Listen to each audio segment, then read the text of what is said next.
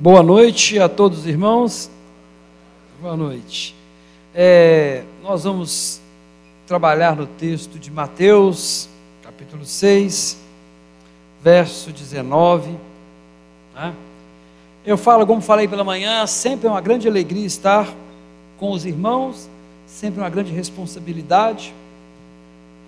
E nós vamos estar trabalhando num texto muito conhecido é, vamos fazer a leitura do texto e em seguida, hoje vai ser diferente, em seguida já vai, já vai vir a interpretação do texto, tá bom?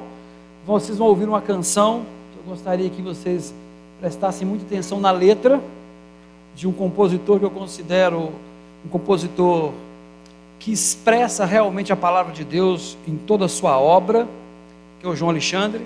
Para mim é a referência que eu tenho de música, né? Porque todo o desenvolvimento dele é em cima do, de um texto sadio, uma interpretação correta das Escrituras. Então vamos fazer a leitura do texto, vamos falar algumas coisas. Mas assim que eu terminar a leitura do texto, eles vão colocar a, essa canção. Eu gostaria muito que vocês ligassem o texto que nós vamos ler nesse momento com a canção que vocês vão ouvir. E depois Deus vai falar conforme né, a graça que Ele deseja para nós essa noite. Verso, capítulo 6, verso 19, diz assim: Não ajunteis tesouros na terra, onde a traça e a ferrugem tudo consomem, e onde os ladrões minam e roubam. Mas ajuntai tesouros no céu, onde nem a traça nem a ferrugem consomem, e onde os ladrões não minam e nem roubam. Porque onde estiver vosso tesouro, aí estará o vosso coração. A candeia do corpo são os olhos, de sorte que os teus olhos forem bons, todo o teu corpo terá luz. Se, porém, os teus olhos forem maus, o teu corpo será tenebroso. Se, portanto, a luz que há em ti são trevas, quão grandes serão tais trevas? Ninguém pode servir a dois senhores, porque ou há de odiar um e amar o outro, ou se dedicará a um e desprezará o outro. Não podeis servir a Deus e a mamon, ou riquezas, né? em algumas traduções. Por isso vos digo: não andeis cuidadosos ou ansiosos quanto à vossa vida, pelo que, pelo que vais comer, pelo que vais beber, nem quanto ao vosso corpo, pelo que há vez de vestir. Não é a vida mais do que o mantimento e o corpo mais que o vestuário?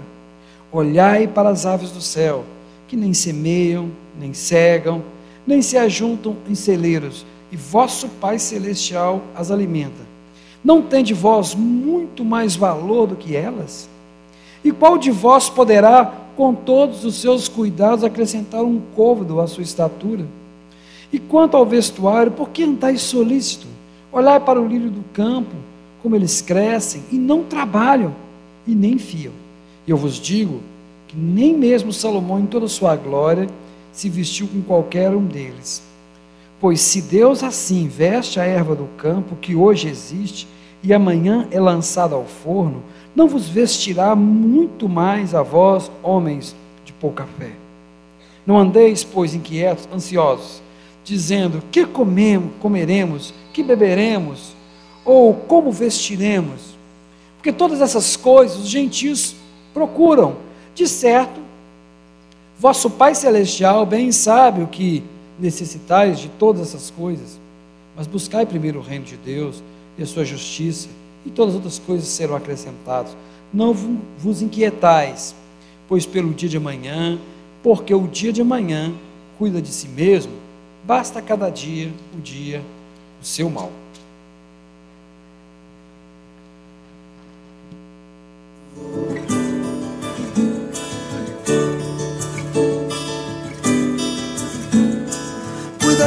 Passarinho e também da flor. Eles esperam pelo teu amor. Faz do teu lar um ninho e do mundo um chão, onde se plante paz e comunhão. Para que brote e cresça mais viva a semente, para que a gente tenha o que colher para que o pão que venha a ser por nós assado seja sinal traçado de viver. Faz tua nova casa na varanda do velho chão. Convida o teu irmão para vir morar contigo. Planta paredes novas feitas para servir de lar e abrigo.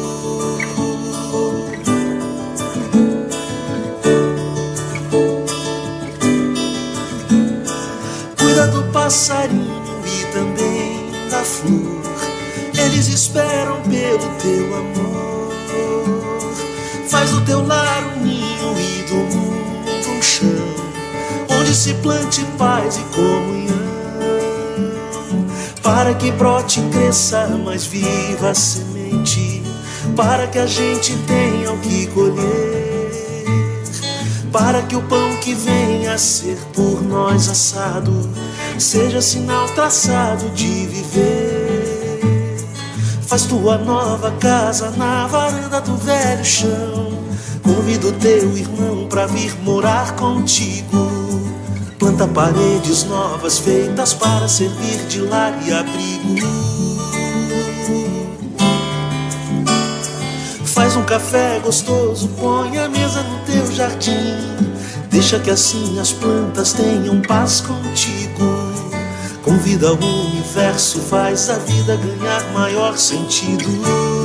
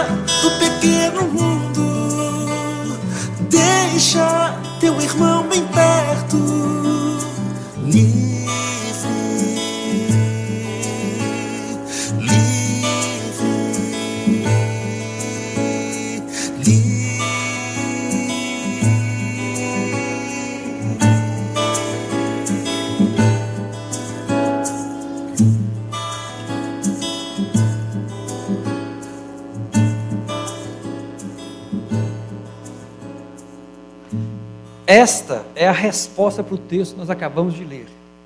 Mas nós vamos falar um pouco mais né, e entendermos um pouco mais daquilo que Deus tem para o nosso coração. É, antes de começarmos a expor, eu pediria que quem quer acompanhar nas Escrituras, deixa marcado aí o livro de Eclesiastes, porque eu vou fazer algumas referências. Então já deixa o livro assim aberto, porque quando eu começar a ler alguma parte dele, os irmãos não vão se perder. Eclesiastes está ali, né, irmão? Jó, Salmos, Provérbios. Então, aquele que tem dificuldade. É, só informando, no dia 6 do 8, né? Eu vou iniciar a disciplina dos evangelhos. Nós estamos falando aqui do, do Evangelho de Mateus. Vou citar algumas informações aqui. Estou sempre à disposição dos irmãos depois do culto, né? Para tirar alguma dúvida, falar alguma coisa. Isso é o nosso prazer, que é ajudar os irmãos. Mas se você tiver mais dúvidas e necessidades sobre a compreensão dos evangelhos, eu quero te receber aqui às sete e meia, na terça-feira. Ah, se você não passar no plug, venha direto, chegando aqui, você faça a matrícula, não tem problema. Meus alunos, aqueles que já estudaram comigo, então vamos trabalhar o evangelho umas cinco aulas e depois vamos trabalhar com teologia da arte, que é uma matéria que nós estamos, que estamos fazendo para ensinar né, a teologia dentro de várias obras de arte ao longo da história. Isso é muito interessante para alguns irmãos, né, para terem facilidade em entender aquilo que os cerca. Meus queridos, esse texto é para mim, sim, foi uma ironia de Deus na minha vida, porque nós não escolhemos o que vamos pregar, né? Os pregadores da, que compõem aqui o corpo de exposição, nós sempre deixamos né, na mão do Bruno, do Pipe, a escolha dos textos, eles que fazem. E quando me colocaram lá para fazer, fazer a pregação, falei hoje pela manhã, sobre riqueza e ansiedade, porque o texto trata disso. Eu falei assim: é, Deus está brincando comigo. Porque se tem uma pessoa ansiosa, está na frente de vocês. Tão ansioso sou, né, que chegou um ponto, eu estava com um problema de ordem né, meu trabalho, que terça, duas, há duas semanas atrás eu tive uma crise de ansiedade, tive que voltar para casa às 10 horas da manhã, não consegui trabalhar, né? eu, me, eu, eu desabei, eu não consegui me manter. Voltei para casa e eu tenho sido sustentado esse tempo todo com a ajuda dos meus irmãos, com o grupo de intercessão da igreja que ora por mim, irmãos que me amam, os irmãos né, da, da, das células que eu, que eu trabalho, os que se tornaram meus amigos, né? da Academia da Bíblia criamos vários amigos, né? e que hoje compartilham, que frequentam a minha casa, são pessoas chegadas. Então, assim, eu fui uma pessoa, tenho sido sustentado pela graça dos irmãos, e de repente Deus me coloca aqui para falar sobre ansiedade. Então, você vê como é que Deus né, mexe com a gente. Então, não está aqui falando para vocês um homem resolvido nessa questão, tá? que vai falar, não, você não pode ser assim. Não, é um homem que passa por isso e que está bem sentado naquela cadeira aí, tentando ouvir o que Deus quer falar para ele. Bem, mas antes de nós falarmos do texto, que eu quero dizer a vocês, porque essa canção e mais o texto eu tenho certeza que vai ficar na cabeça de vocês. O Sermão do Monte é o primeiro, um dos, dos grandes sermões, um dos cinco sermões que Mateus expõe, né? Eu tenho que fazer uma introdução para a gente se localizar. Quem é Mateus? E por que foi feito? Algumas pessoas imaginam que a Bíblia é escrita igual o Chico Xavier, né? Psicografada. Aquela coisa assim. Ou de repente Mateus estava lá numa boa, Deus, Mateus, levanta e escreve a minha palavra. Não, querido, não foi assim. Os evangelhos não acontecem assim. Os evangelhos acontecem normalmente 30, no mínimo 30 anos depois que Jesus é assunto ao céu. Ou seja, depois da morte, da ressurreição e dele ter ido ao céu, 30 anos em média, é que eles começam a se movimentar em direção de pegar a pena e começar a escrever o que Jesus tinha falado há 30 anos atrás, que estava guardado no coração de vários irmãos, que era testemunhado pelos apóstolos. Mas por que que você tem que começar a escrever 30 anos depois?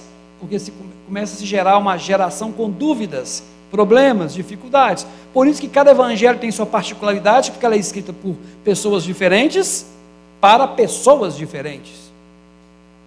Então, o primeiro ponto aí. Então, Mateus, quem é Mateus? Mateus é tudo que não era resolvido, porque Mateus é um publicano, um ex-publicano, aquele sujeito que ganhava dinheiro assaltando seus irmãos nos impostos, seus irmãos judeus. Né? Roma cobrava 10, ele cobrava 20, tirava 10 para ele. Ele era odiado, desprezado. Né? Zaqueu era pior do que Mateus, porque ele era chefe dos, dos publicanos. Esse é o tipo de gente que fariseu não gostava nem de encostar, quanto mais conversar. Em todos os seus. Por isso que o evangelho de Mateus fala tanto de fariseu. Esse texto é escrito por um grupo de pessoas na igreja, e deve ser próximo entre 50 e 60, a maioria dos alguns escritores, e alguns dizem que é depois de 80. Eu até acho que é mais, é depois de 70 mesmo, entre 70 e 80. Esses judeus cristãos que estão na igreja come, deixam ainda ser influenciados pela forma legal de se ler as escrituras, nesse caso, o Antigo Testamento. Mateus não sabia que estava escrevendo a Bíblia, tá? parte da Bíblia. Ele pensava que estava apenas escrevendo uma carta, escrevendo um, um texto para sua comunidade. E nessa hora ele começa então a preparar, e, e você vai ver a redação do texto de Mateus, ela é bem construída, bem estruturada, para mostrar que Jesus é o cumprimento da lei e que ele está no lugar de Moisés. Se você pegar lá o texto de Êxodo, e pegar o texto de Deuteronômio, você vai ver que a lei é dada para quê? A lei é dada para que o povo herde a terra, certo? Toda a lei está vinculada à terra. Eles não cumpriam a lei para ir para o céu, na cabeça deles. Eles nem entendem isso naquela época de Moisés. Eles cumprem a lei para ter a terra prometida que manda leite e mel. Cumprem a lei para não perder a terra para o inimigo, para os filisteus, para todos que estão em volta. Eles ainda não têm ideia. Como diz Hebreus, eles são sombra das coisas que viriam. Então, lei está vinculado à terra. Terra é reino. Agora Jesus apresenta então Olha, eu tenho uma terra boa para vocês. Nosso Deus, então agora nós vamos tomar a terra dos romanos? Não. Uma terra que está além. Uma terra que está além. Sabe aquela frase muito dita, uma frase ter, nesse sermão que diz: Se a tua justiça não exceder dos fariseus, escribas e fariseus, você não é digno do reino dos céus? É porque todas, todas as ordenanças da lei tinham qual objetivo? manter a terra, certo? Você não perder a sua terra. Se para manter a terra está escrito não matarás, e os caras matavam, não adulterarás, eles adulteravam, eles se levantavam, eles cometiam vários pecados.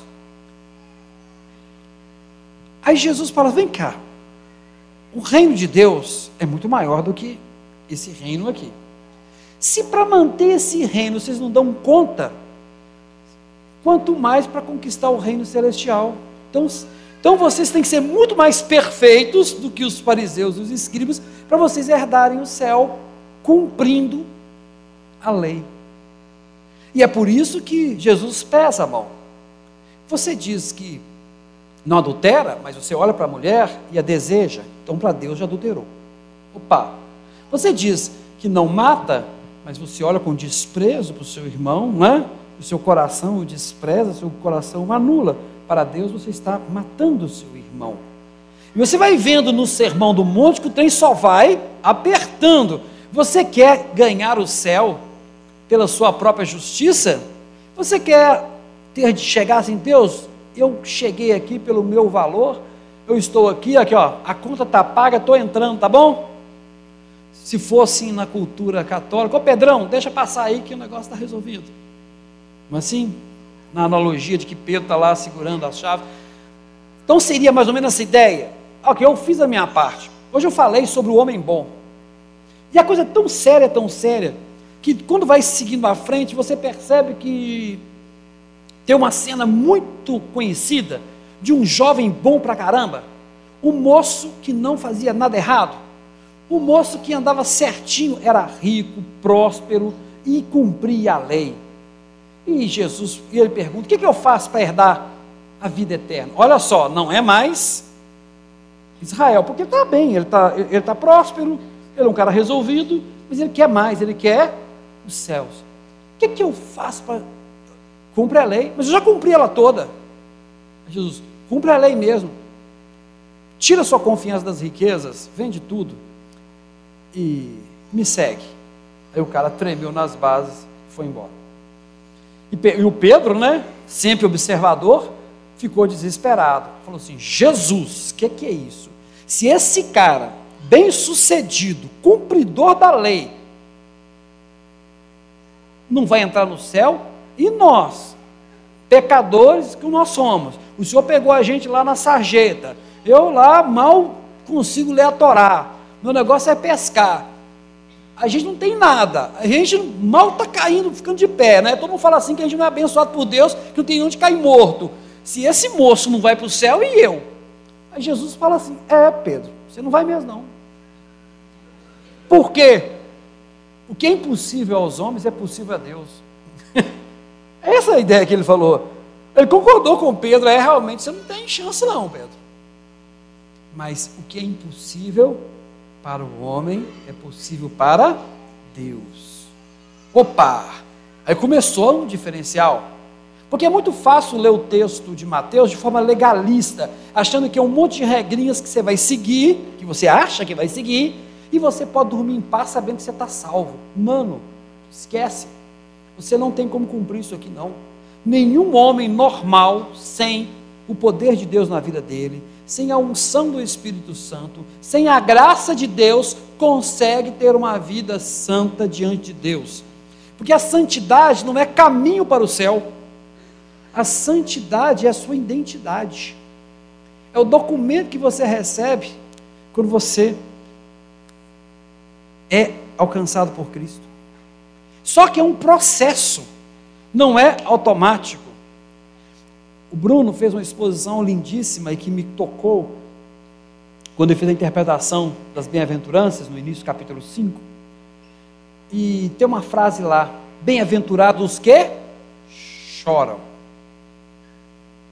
Cada vez que você, o Espírito Santo, te confronta diante do pecado que você não consegue se libertar, mas você fala, Deus, eu não consigo, Deus, eu sou um adúltero, eu não consigo resolver esse problema. E você chora diante de Deus, porque você entende, eu sou de Deus e porque eu penso assim, eu sou de Deus e por que, que eu cometo assim? Eu sou de Deus e por que, que eu estou desse jeito? Esse choro de angústia, porque você sente traindo o seu Deus e você não consegue se aperfeiçoar. Bem-aventurados que choram, que choram, choram porque sentem-se distante de Deus e não têm forças para chegar. Esse choro é consolado, porque Ele te resgata e Ele te santifica.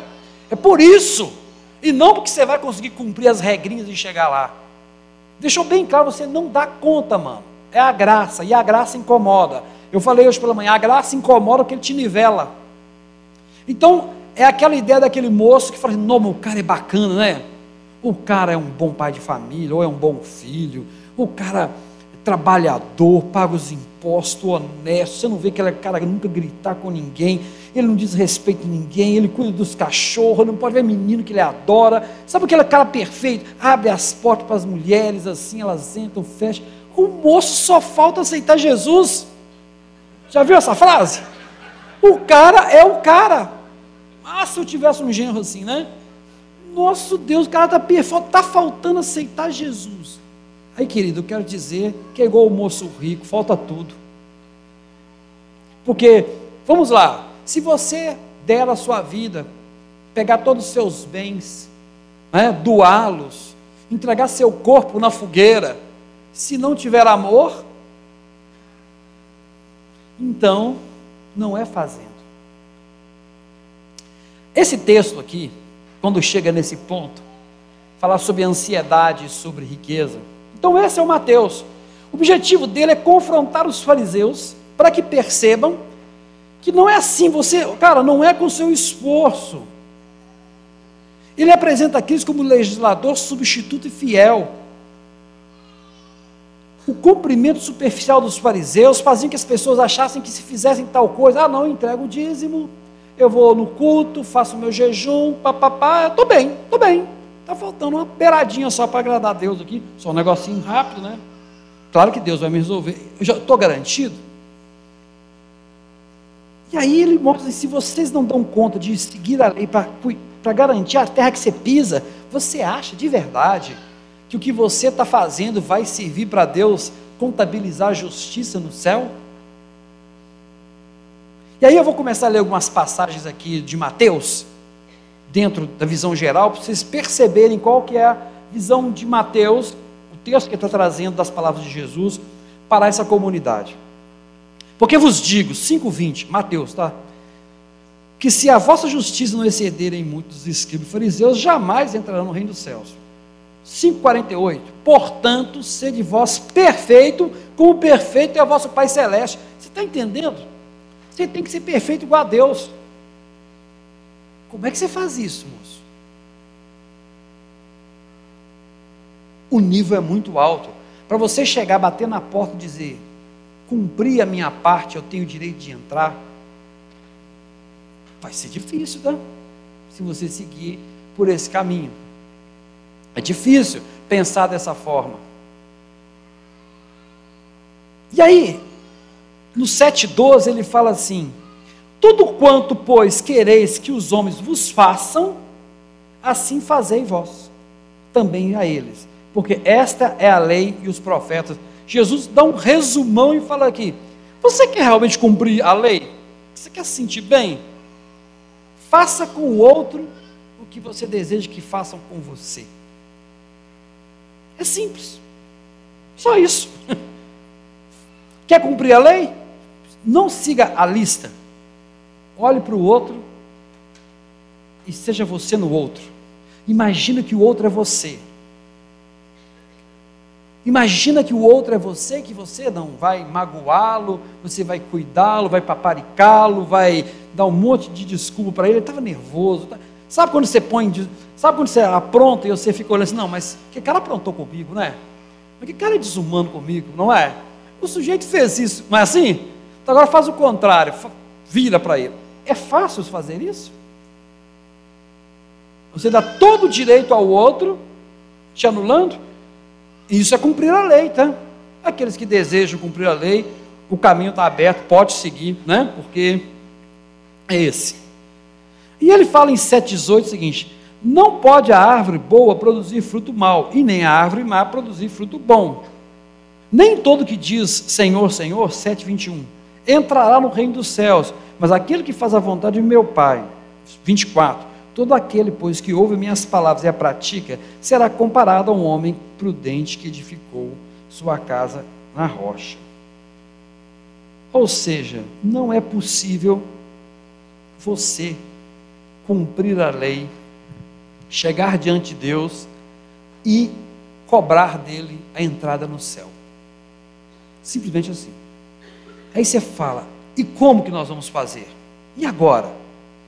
Hã? O que, que eu vou fazer? Aí entra a coisa maravilhosa chamada graça, que tanto nos incomoda, porque a graça nos incomoda. Porque no momento que você chega à conclusão de que você não é capaz de alcançar o reino de Deus através do seu esforço, da sua iniciativa, você descobre que você não é diferente do traficante, do cara que usa o crack, da prostituta. Aí você descobre de verdade que você não é. Se eu não estou fazendo isso é porque Deus está segurando a onda para o meu lado, senão eu ia aprontar também. A graça nos nivela. E ninguém quer ser nivelado por baixo. Ninguém quer ser comparado com alguém que você tem desprezo. Mas quando a graça te nivela, você passa a ter perdão por eles, porque você sabe que você é igual a ele, que se você não está fazendo aquilo, é porque Deus teve misericórdia e te guardou. Então você passa a ter compaixão. O processo se integra. E a graça diz o seguinte: você não dá conta, eu dou conta por você. E agora, essa vida que não é sua, é minha, porque eu sou o Senhor da sua vida, eu vou trabalhar a sua vida para que no final dela, quando você estiver pronto, você possa entrar no reino. Então, querido, saiba que a árvore boa dá fruto bom. Claro, e quando eu não dou fruto bom? Chora. Começa a chorar diante de Deus. Isso tem que te incomodar, porque você tem que entender que é uma necessidade mas não porque você vai fazer força, não, amanhã eu não vou brigar com ninguém, eu vou conseguir chegar no serviço numa boa, eu vou trabalhar, não vou gritar com ninguém, eu vou fazer aquela força. Você aguenta um dia, dois dias, três dias, no quarto você está chutando o pau da barraca e fazendo pior, porque a sua força é limitada. Mas quando você, Senhor, eu sou brigão, Senhor, eu sou respondão, eu sou isso, Deus, eu sou desse jeito. Não mente para Deus, chora. E isso está me magoando, porque eu sei que isso me distancia do Senhor, eu sei que isso é contra, e eu sou seu filho, eu tenho que ser transformado. Esse choro, esse clamor, para que Deus transforme, e Deus vai transformar. Né? Igual eu falo, passei por essa crise de ansiedade porque, porque ansiedade é pecado. Ansiedade significa que eu não estou confiando na provisão de Deus. É um pecado. Então aquele que vos fala é um pecador. E um dos pecados é a ansiedade. Os outros eu falei, tem pecado que eu nem revelo aqui. Entendeu? Mas é um pecado que Deus vai trabalhar. Sabe o que Deus está trabalhando? Me expondo, me fazendo depender dos meus irmãos em Cristo, nas orações, no cuidado, no ensino, para você concluir, sabe? Que tudo que, vo, tudo que você tem, tudo que não é nada e pode ser tudo perdido, mas nada é perdido nele. Dói, é processo, não é teoria. E quando terminar, Deus terá me curado da minha ansiedade. Por que, que eu creio nisso? Porque diz o seguinte: se nós orarmos, né, seja feita a tua vontade, assim na terra como o céu. É vontade de Deus que eu e todos sejamos curados da ansiedade. Porque a riqueza, por incrível que pareça, ela é gerada pela ansiedade. A confiança na riqueza é gerada pela ansiedade. E riqueza aqui não é valor monetário, não, tá? Você pode ser, ter um milhão de reais e você pode ter apenas um salário mínimo depositado por mês. Se você acreditar de verdade que é aquilo que segura a sua onda, que é o seu esforço, que é você levantar de manhã, olha, se não sou eu cuidando dessa casa, se não sou eu enchendo essas panelas, se não sou eu trabalhando dia a dia, não, nada vai para frente. Se você pensa assim, você tem o mesmo espírito de riqueza daquele que, que enche, enche, enche e enche. Ah, não, essa palavra não é para mim, não, que eu sou pobre. Não, ela é para você, se você estiver confiando no recurso do seu braço ela é sua também, ela é minha também. A questão não é se você tem ou não tem, é se você deposita a tua confiança naquilo. Eu falei uma palavra hoje, uma irmã me procurou no final do culto, dando um testemunho para mim. Que eu falei assim: falar aquele irmão compra um carro, faz um projeto, economiza, não paga juro, tá? vai lá e compra o carro. Em vez dele ele usufruir daquilo que Deus deu para ele, o que, que ele vai fazer? já pensa no próximo, já pensa no negócio e continua trabalhando, se esforçando, e assim vai.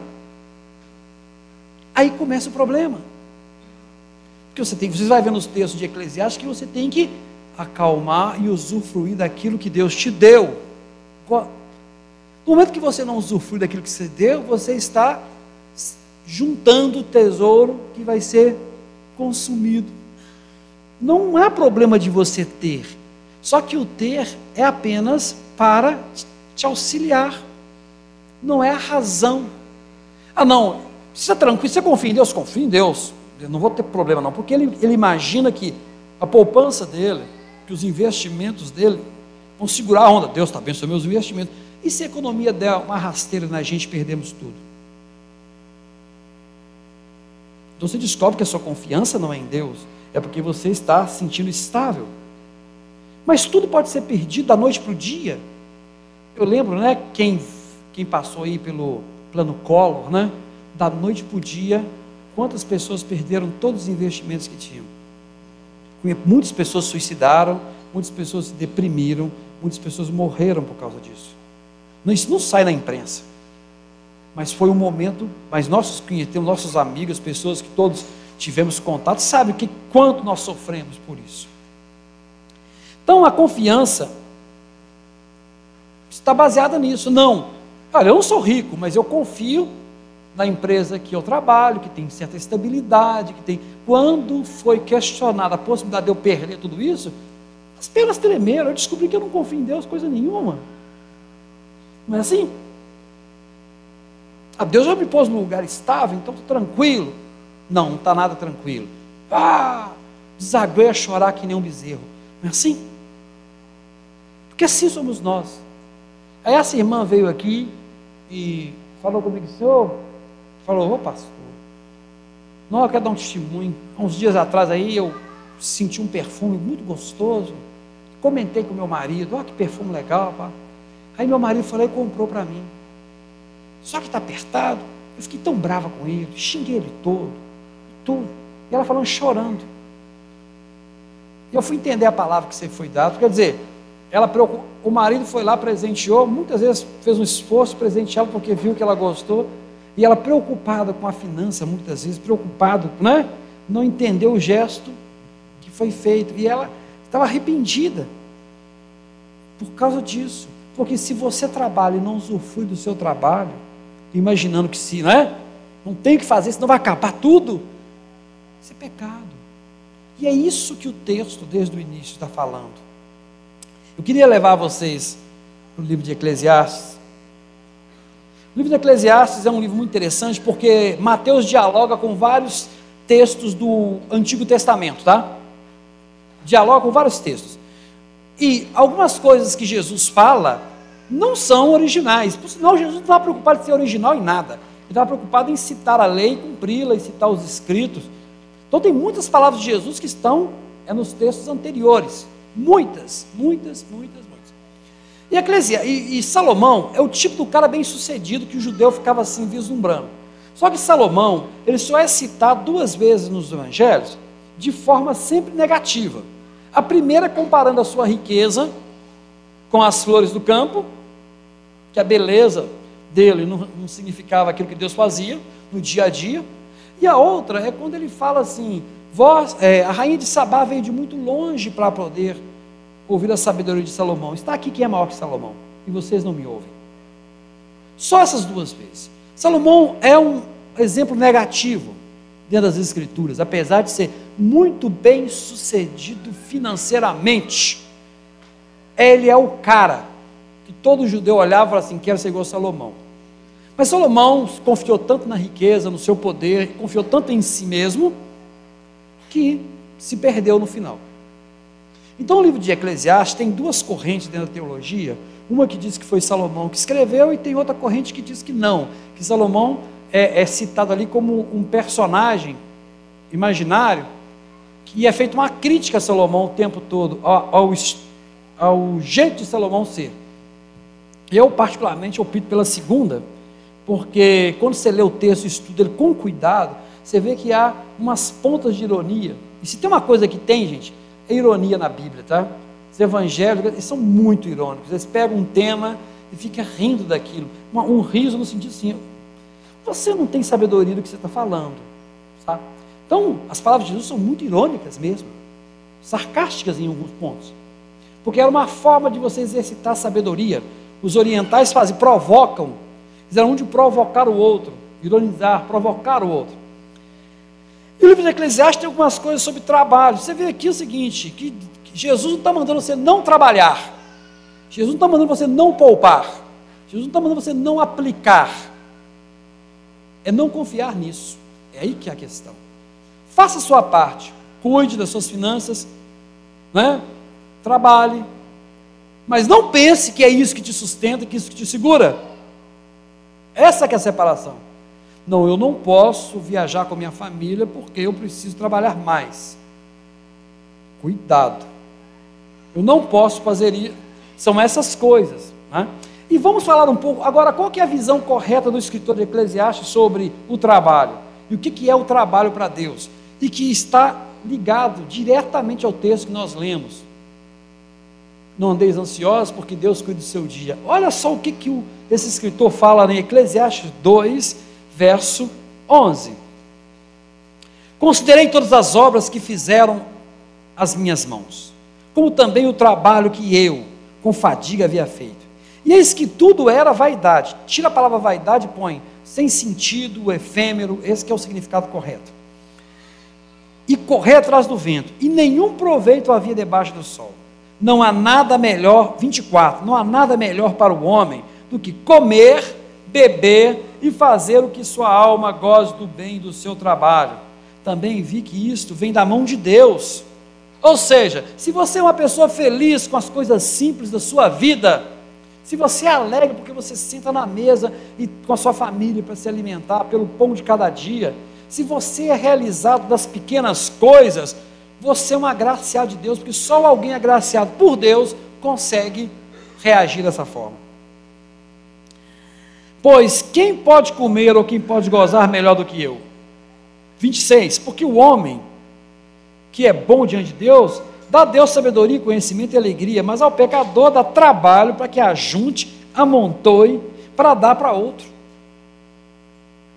5:10. O que ama, o que amar o dinheiro se, é, nunca se fartará de dinheiro, e quem amar a abundância nunca se fartará da renda também isso é loucura, vaidade, é coisa sem sentido. Doce é o sono do trabalhador que coma pouco, quer muito, mas a fartura do rico não deixa dormir. 19. E quanto ao homem, a quem Deus deu riquezas e fazendas, e lhe deu poder para delas comer e tomar sua porção e gozar do seu trabalho, isso é dom de Deus. Se aquela pessoa recebe de Deus alguma coisa e consegue usufruir daquilo, cuidar daquilo, distribuir com os seus, se alegrar, só consegue fazer isso se vier de Deus. Porque se não vier de Deus, sabe o que acontece? A pessoa fica totalmente desfocada e perde a essência. Então, no dia da prosperidade, né, goza bem Mas no dia da adversidade, considera porque também Deus fez este em oposição. 8,15. Então exaltei eu a alegria, porquanto o homem nenhuma coisa melhor tem debaixo do sol do que comer, beber e alegrar-se, porque isso acompanhará no seu trabalho. Vai, pois, 9,7. Come com alegria teu pão e beba com, com coração teu vinho, pois já Deus se agrada das tuas obras. 9,9. Goza a vida com a mulher da, que amas, todos os dias da vida da tua vida, os quais Deus te deu, debaixo do sol, todos os dias da tua vaidade, porque esta é a tua porção nesta vida e do teu trabalho que tu fizeste debaixo do sol. O livro de Eclesiastes é um livro onde o cara está extremamente deprimido e descontente com a vida, essa é a verdade. E é um livro que deve ser lido pela igreja com devido cuidado, porque se tem alguém chorão, é o cara de Eclesiastes. Ele chora mesmo. Ele põe para fora o que, que ele sente, ele põe para fora aquilo que está incomodando, e ele não vê solução para as coisas. Ele é um decepcionado. No final, a única coisa que ele fala de tudo que eu vi na minha vida, a única coisa que tem sentido é o temor do Senhor. O resto eu não entendo. Não entendo. Quando nós pegamos essa letra dessa canção, e ela responde à orientação de Jesus para não se preocupar com o dia, e ele vai trabalhar todo o texto desse sermão da seguinte forma: você lembra da letra? Cuida do passarinho e também da flor. Eles esperam pelo teu amor. Faz do teu lar um ninho e do mundo um chão onde plante paz e comunhão. João Alexandre vai tentar trazer para uma canção a simplicidade que é a viver. A simplicidade que faz com que você não seja ansioso. O que nos deixa ansioso são os nossos excessivos projetos e pensar como é que você vai dar conta no dia seguinte da sua vida. Só que ninguém tem certeza se vai chegar em casa hoje. Ninguém pode garantir que vai chegar em casa hoje. Ninguém aqui. Ninguém. Nenhum de nós sabe se vai chegar em casa. Quanto mais que nós vamos conseguir amanhã garantir o nosso sustento. Se nós não conseguimos garantir que vamos chegar em casa daqui a alguns minutos, ou alguns né, mais, outros menos, nós não temos certeza. E nós perdemos a oportunidade de amar, de sermos cheios de Deus, né, de pedirmos perdão pelos nossos pecados, de abraçar. A gente pensa que é dono do tempo, e ele fala: para que você está ansioso? Você não vai dar conta, moço. Para que brote e cresça mais viva semente, para que a gente tenha o que colher, é o trabalho. Para que o pão que venha a ser por nós assado seja sinal traçado de viver. O seu trabalho é a razão da sua vida, né? Você, você trabalha, você se empenha, mas é para quê? Para juntar com alguém, para dividir com alguém, para se fazer parte com alguém. E aqui vem a parte que eu mais gosto, né? Faz um café gostoso, põe a mesa no teu jardim. Não é, não é Fernando? Né? Deixa assim, é, as plantas tenham um passo contigo, convida o universo, faz a vida ganhar maior sentido. E é nas coisas pequenas, é no café da tarde, é no momento de alegria, é na comunhão. Cuida da tua morada, cuida do teu pequeno mundo. Né? Deixa teu irmão bem perto. Faz tua nova casa na varanda do velho chão. Convida teu irmão para morar contigo. Planta paredes novas feitas para servir de lar e abrigo. Você constrói é para cuidar. Você constrói é para poder abrigar. Você constrói é para unir. Se seus projetos não caminham desse jeito, você está fora daquilo que Jesus diz, não andeis, né? Por que estão preocupados? Paulo fala: não andeis ansiosos por coisa alguma, antes as vossas petições sejam tudo conhecidas por Cristo Jesus. Não é assim? Então, esse momento aqui é lindo, o momento da ceia é maravilhoso, o momento da comunhão. Se você chegar em casa, querido, né? conversa, brinca, ri, é sua oportunidade, é seu quinhão. Se amanhã Deus te der um dia de trabalho, trabalhe em paz, volte em paz para casa, né? A coisa mais importante é terminar o dia você poder voltar para a sua casa. Isso é não andar ansioso. Clélia, eu não sou assim. Então eu te clamo para que você chore diante de Deus. Chore. Não, não adianta tentar fazer força para ser assim. Eu não vou conseguir curar minha ansiedade porque eu estou ouvindo um monte de sermão, não. É Deus que vai curar e Deus está curando a minha ansiedade. É Deus que está depositando em mim a confiança, porque é pecado. Uma vez que você confia no seu próprio esforço, você está servindo a outro Senhor, que não é o nosso Deus. E um escravo não podia ser. A gente fala servo para ser bonitinho, tá? Mas a palavra de origem, né, vem de dolos, a gente é escravo. Você não, escravo, você não tem direito. Você, você tem um dono. Isso dói para a gente que a gente é ocidental, cheio de frescurinha. Então, assim, Jesus é seu dono. Não tem jeito de você ter outro dono e servir aos dois. Como é que você pode ter dois donos? Então, tira a palavrinha servo, parece mais legal, põe escravo. Você entendeu o que ele está dizendo. Não tem como você ser um escravo de Deus e ser escravo de Deus. É bom, tá? Muito bom, porque Ele cuida de nós. Dá a nossa casa, a nossa comida e o nosso sustento. Não tem como você ser de Deus e dizer que confia no seu próprio esforço. Então, irmãos, nessa noite, né, nós pedimos que os irmãos fiquem de pé, porque vamos depositar o nosso coração na confiança, na comunhão do Senhor.